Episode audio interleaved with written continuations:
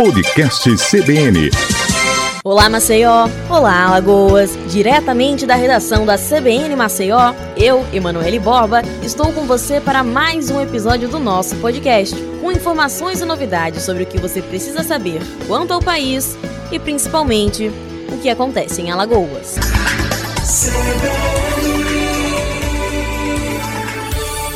Inicialmente marcado para os dias 1 e 8 de novembro, o Enem pode tomar novos rumos. Isso porque o Senado aprovou o texto base de projeto que adia a realização do Exame Nacional do Ensino Médio nas datas inicialmente propostas.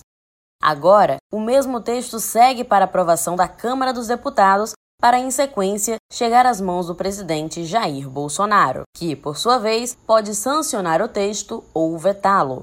Na votação realizada no Senado, a proposta de adiamento, que enfatiza o cenário de calamidade pública, venceu por 75 votos a 1, e o único senador que votou contra o texto base foi Flávio Bolsonaro, do Rio de Janeiro.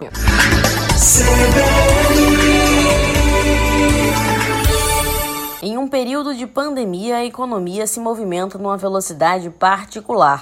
De acordo com a coleta de todas as notas fiscais eletrônicas emitidas no estado nos primeiros 20 dias do mês de maio, a Secretaria da Fazenda concluiu uma queda significativa no setor de varejo de Alagoas. Detalhadamente, os dados mostram, por exemplo, que segmentos específicos tiveram aumento. No atacado, o destaque vai para o setor alimentício, com vendas acrescidas em mais de 32%, enquanto no varejo, destaque para o farmacêutico, que subiu por volta de 19%. Isso além dos produtos de limpeza, com mais de 90% de alta nas compras.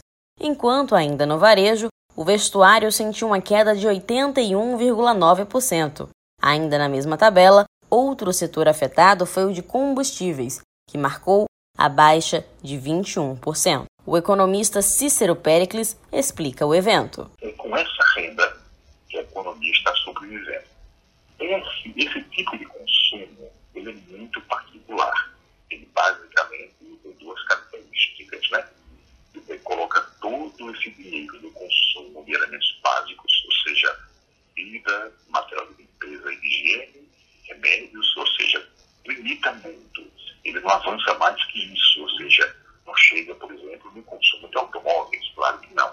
Ele faz a economia rodar, sim, a economia funciona, mas ela chega um ponto que ela para. Né? Tanto que, por exemplo, as lojas de automóveis foram abertas para venda e nulo, né? nulo movimento. Por quê? Porque não é um momento, esse momento de demanda de automóveis, nem de, de shopping center, ou seja, nem está querendo ir ao cinema ou a, a uma diversão, porque há um medo social, não é? Uma, um temor da sociedade em relação ao contágio.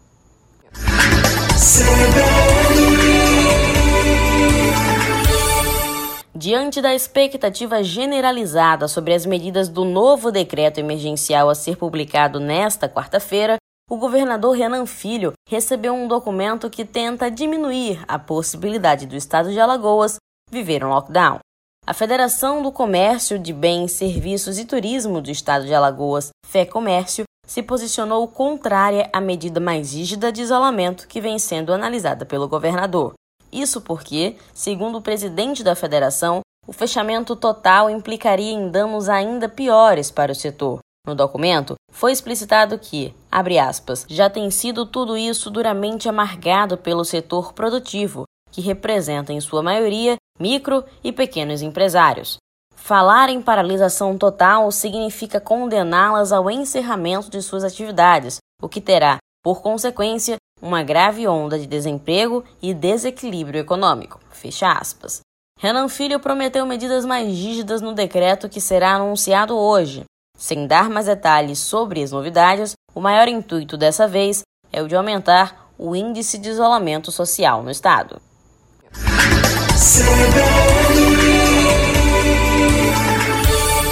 Viver uma pandemia não estava nos planos de nenhum médico, mas salvar vidas sempre está. Por isso, todos os profissionais que se dispõem a atuar em busca de ajudar pessoas merecem reconhecimento. Dessa forma, o Acontece em Alagoas, em seu formato especial, resolveu compartilhar um pouco daquilo que é sentido e passado pelos médicos no estado. Eu me chamo Vilma Miriano Peixoto, sou cardiologista há 25 anos. É, sempre digo que no período que eu fiz faculdade eu nunca presenciei uma pandemia, não sei em livros. E para mim é muito triste eu estar vivendo. Como eu me subespecializei em ecocardiografia, então eu entro nas UTIs fazendo exames de pacientes cardíacos, pacientes que estão é, com suspeita de, de coronavírus e que precisa fazer uma avaliação cardíaca.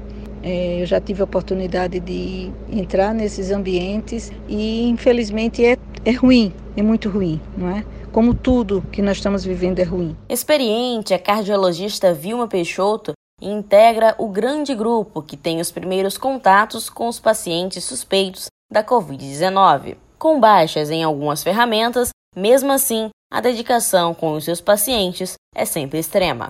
Então eu sigo o seguinte: o meu atendimento faço ambulatório, já recebi pacientes com suspeita, é, já recebi pacientes confirmados no estágio 1, onde a gente consegue fazer toda aquela investigação, né, tendo algumas dificuldades, porque o teste, infelizmente, não está é, liberado para todos, e aí a gente fica um pouco mais no cuidado com o paciente na clínica.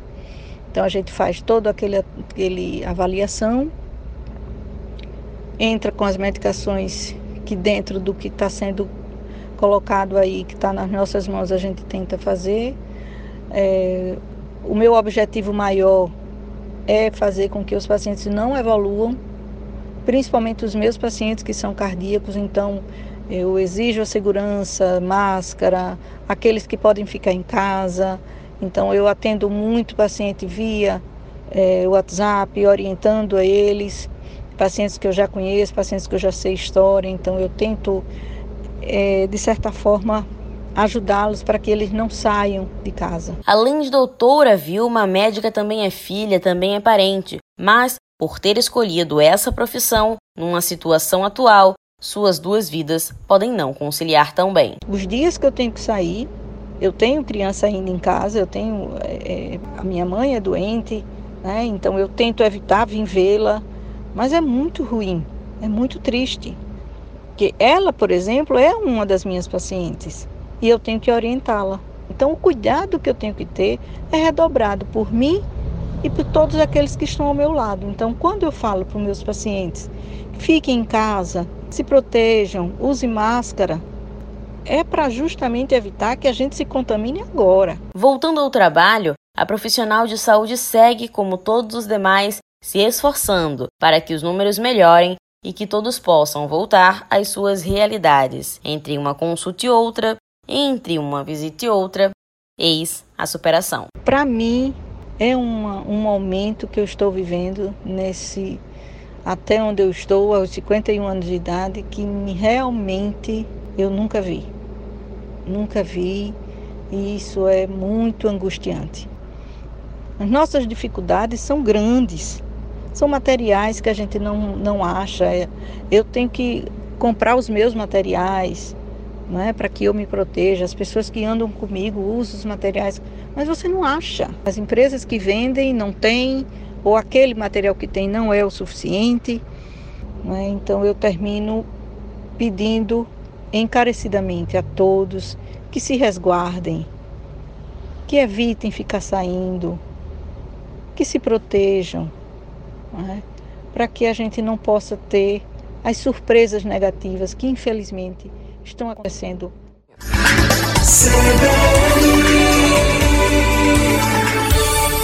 O Acontece em Alagoas fica por aqui.